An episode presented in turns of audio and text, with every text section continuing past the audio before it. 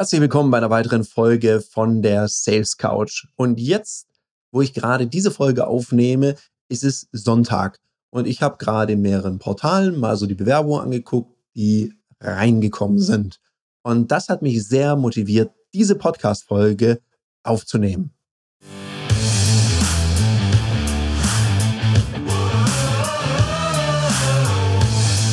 Herzlich willkommen bei dem Podcast Die Sales Couch Exzellenz im Vertrieb mit Tarek Abodela. In diesem Podcast teile ich mit dir meine Learnings aus den letzten 20 Jahren Unternehmertum und knapp 30 Jahren Vertrieb. Also, zunächst mal ganz von vorne. Warum überhaupt Bewerbungen? Ja, es ist so, es gibt bei uns eine offene Stelle. Ich suche eine Assistenz der Geschäftsführung, also, wenn du schon immer mal gedacht hast, Mensch, diesem Abulela, dem würde ich mal gerne den Rücken frei halten, dann happy welcome, schick deine Aussage kräftigen und vor allem vollständigen Bewerbungsunterlagen gerne an mich. Wohin du sie schicken sollst, das überlasse ich deinem Recherchetalent, weil als Assistenz schafft man das herauszufinden, wo man das hinmailt.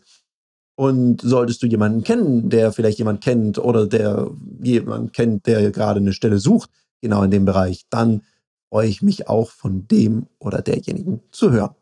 So, was hat mich jetzt so motiviert, diesen Podcast zu machen? Nein, ich gehe nicht unter die Recruiting-Experten. Ich möchte euch einfach mal aus der Perspektive eines Unternehmers mal schildern, was ich da so erlebe und was ich auch von befreundeten Unternehmerinnen und Unternehmern da so höre. Weil immer wenn man sagt, okay, ich habe jetzt eine offene Stelle, ich suche jemand, dann gibt es Leute, die schlagen die Hände über den Kopf zusammen. Eieiei, das ist ja wirklich richtig, richtig schwierig gerade und wer sich da bewirbt und was die Leute erwarten und so weiter und so fort.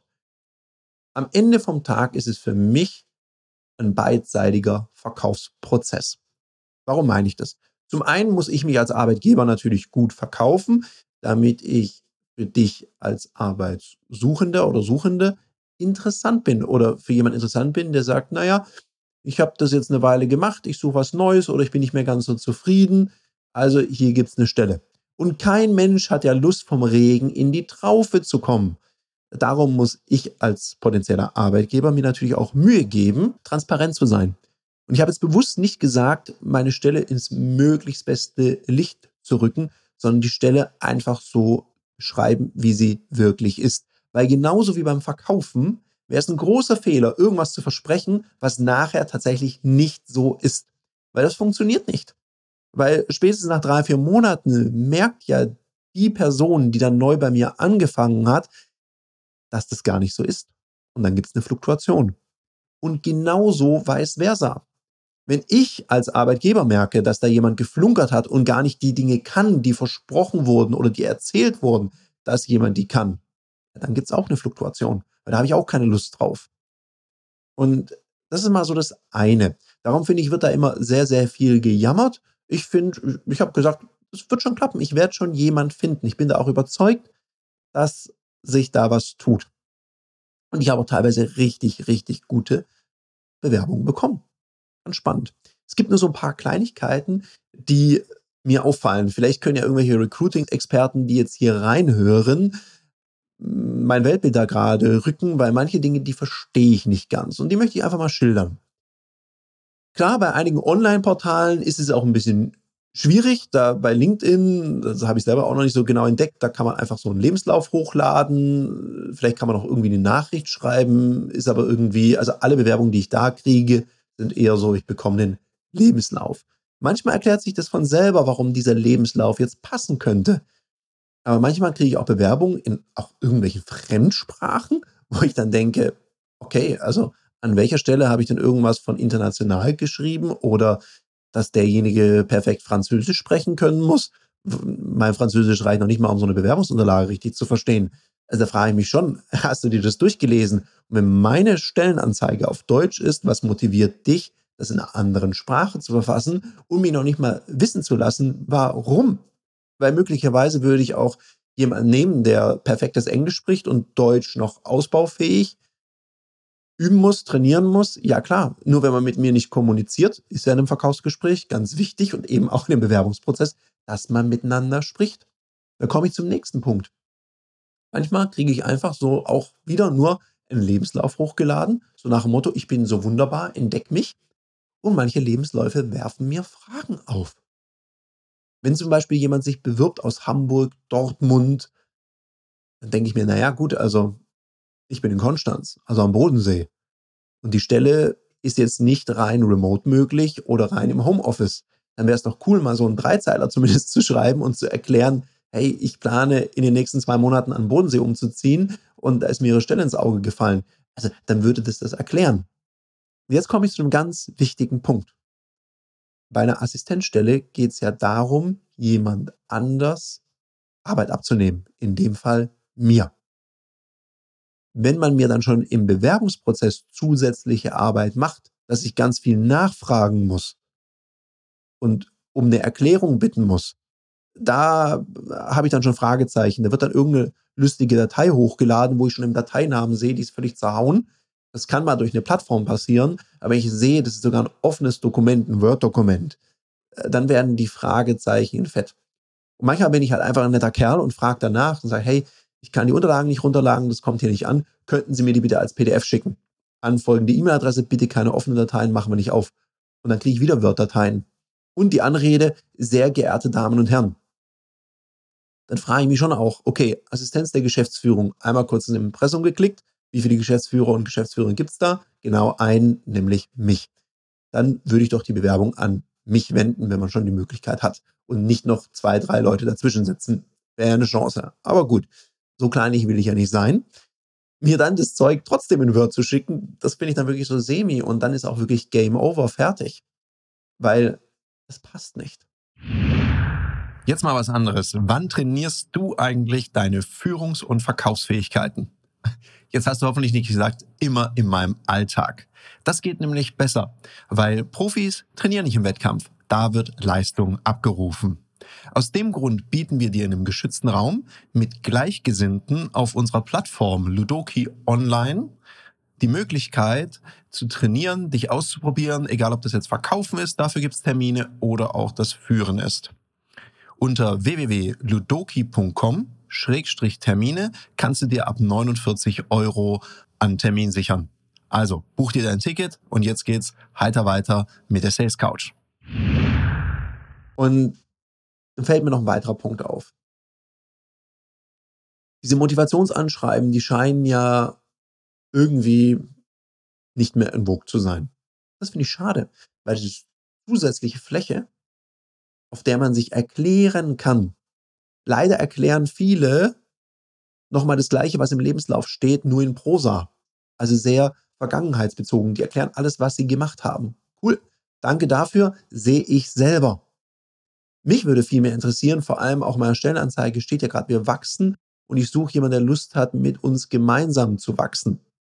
Dann wünsche ich mir jemanden, der zukunftgewandt ist. Also mir sagt, was hat ihn daran angesprochen, der mir zeigt, ich habe mich damit beschäftigt, ich habe mich ein bisschen damit auseinandergesetzt und wo möchte derjenige sich hinentwickeln und matcht es mit der Entwicklung, die ich mir vorstelle. Also ist da jemand, der sich weiterentwickeln möchte oder ist da jemand, der sucht einfach die nächste Stelle, wo er angestellt sein kann. Ich suche aber nicht jemanden, der einfach irgendwo angestellt ist. Ich suche jemanden, der mitarbeitet. Also daher kommt ja Mitarbeiter, Mitarbeiterin. Und ich glaube, das ist so ein bisschen der Unterschied und die vergebene Chance. Wie viele Dinge habe ich gelesen, da steht halt der Lebenslauf drin. Und dann noch eine Kleinigkeit. Wenn ich es nicht so richtig weiß oder ich habe eine Frage, dann kann ich eine Mail schreiben oder ich greife einfach zum Hörer. Wenn ich sehe, das ist ein Vertriebsunternehmen, dann scheinen die was mit Kommunikation zu machen. Und wenn die Vertriebler schulen, dann scheinen sie sich sogar richtig gut mit Kommunikation auszukennen. Also wäre es ja schön, wenn sich jemand bewirbt, der auch kommunikativ ist. Also einfach zum Hörer greifen und mal anrufen. Ich weiß, dass es jetzt einige HR-Abteilungen gibt, die schlagen die Hände über den Kopf zusammen und sagen, hoffentlich hören den Podcast nicht ganz so viele. Dann muss ich die leider enttäuschen, hören mittlerweile einige diesen Podcast. Und jetzt denken die, oh Gott, die rufen alle an. Ja, das mag in einem Großkonzern schwierig sein, da gibt es dann genaue Bewerbungsprozesse und so weiter und so fort. Wir sind ein kleines mittelständisches Unternehmen und ich bin involviert im Bewerbungsprozess. Und als kommunikativer Mensch, wenn dann jemand mich anruft oder in Dialog mit mir tritt, ist es nie von Nachteil. Insbesondere wenn dann die Bewerbung, die ich kriege, noch aussagekräftiger ist und Lust macht, dass ich zum Hörer greife und mal anrufe. Weil ich telefoniere mit jeder Person. Und das Witzige ist, ich habe bevor ich zum Hörer greife, noch nicht entschieden, ob ich die Person einlade oder nicht. Sondern da horche ich ganz arg in mich rein. Steigt die Sympathie während dem Telefonat oder sinkt die Sympathie oder ist es einfach langweilig? Dann werde ich niemanden einladen. Wenn ich ein gutes Gefühl habe, dann sage ich, hey, haben Sie mal Lust, bei mir vorbeizukommen Unternehmen, dass wir uns ein bisschen näher kennenlernen? Das ist also noch nicht entschieden. Also nur weil das Telefon klingelt, heißt es noch lange nicht Termin. Wie im Verkaufen eben auch. Ich für meinen Teil mache eine Bedarfsermittlung in so einem Gespräch. Ich möchte wissen, was für einen Job sucht jemand und matcht es mit meinem Angebot. Und gleichzeitig empfehle ich dir, wenn du dich irgendwo bewirbst, mach das Gleiche mit mir oder mit deinem zukünftigen Arbeitgeber. Mach eine Bedarfsermittlung. Wen sucht der? Weil dann gibt es den besten Match. So ist es richtig und nicht anders. Und dann kommt noch was. In so einem Prozess, in dem Bewerbungsprozess, hast du ja ganz viele Chancen zu zeigen, wie du tickst und denjenigen erleben zu lassen, dass du mitdenkst, flexibel bist, auf was es halt zum Beispiel bei einer Assistenzstelle ankommt. Also matcht der Bewerbungsprozess schon mit dem, um was es zukünftig geht. Und wenn ich sehe, äh, da sind 13 Unterlagen, die man sich runterladen muss. Jemand hat es noch nicht mal geschafft, eine PDF zusammenzustellen und die ein bisschen klein zu rechnen. Das sind so Kleinigkeiten oder auch die Reihenfolge. Wie ist das Zeug eingescannt? Da schaue ich drauf. Weil wir, wenn wir was an einen Kunden schicken, also ich habe da einen hohen Anspruch auch an Ästhetik. Und wenn die Bewerbungsunterlagen schon wie Kraut und Rüben aussehen und ich denke, oh Gott, wenn die Person bei mir arbeitet, dann sehen die Unterlagen, die in meinem Namen dann verschickt werden, auch aus wie Kraut und Rüben, dann bin ich so semi begeistert. Also lass die Leute das erleben, was du versprichst oder was die Stelle auch braucht. Dann klappt es auch. Und du als potenzieller Arbeitgeber, Arbeitgeberin, sei transparent und sei auch im Bewerbungsprozess ein angenehmer Gesprächspartner. Weil nur weil es nicht ganz matcht, ich bin da nie unhöflich, wenn es halt nicht passt, dann passt es halt nicht. Oder wenn die Erwartungen nicht richtig matchen, ist es halt nun mal so. You never know, man sieht sich immer zweimal im Leben, heißt es so schön. In dem Sinne, ich wünsche allen, die gerade Stellen zu besetzen haben, ganz viel Erfolg bei der Besetzung. Und wenn du gerade einen Job suchst, wünsche ich dir ganz viel Erfolg dabei, einen Job zu finden. Und allen anderen wünsche ich wie immer einen umsatzstarken Tag. Das war eine Folge von Die Sales Couch. Danke, dass du hier deine Zeit investiert hast und bekanntlich bringt ja die Investition in dich selbst die beste Rendite. Und eins noch, ganz wichtig, vom Zuschauen ist noch niemand Meister geworden. Also, setz die Erkenntnisse, die du aus diesem Podcast gewonnen hast, für dich persönlich um. Wenn dir der Podcast gefallen hat, dann lass mir eine 5-Sterne-Bewertung da, hinterlass einen Kommentar und vor allem abonniert diesen Kanal, damit du in Zukunft keine Folge mehr verpasst. Und wenn du jetzt das Gefühl haben solltest, dass du jemanden kennst, der diesen Content auch unbedingt erfahren sollte, dann teil den mit ihm, weil Sharing is Caring und in diesem Sinne viel Erfolg beim Umsetzen.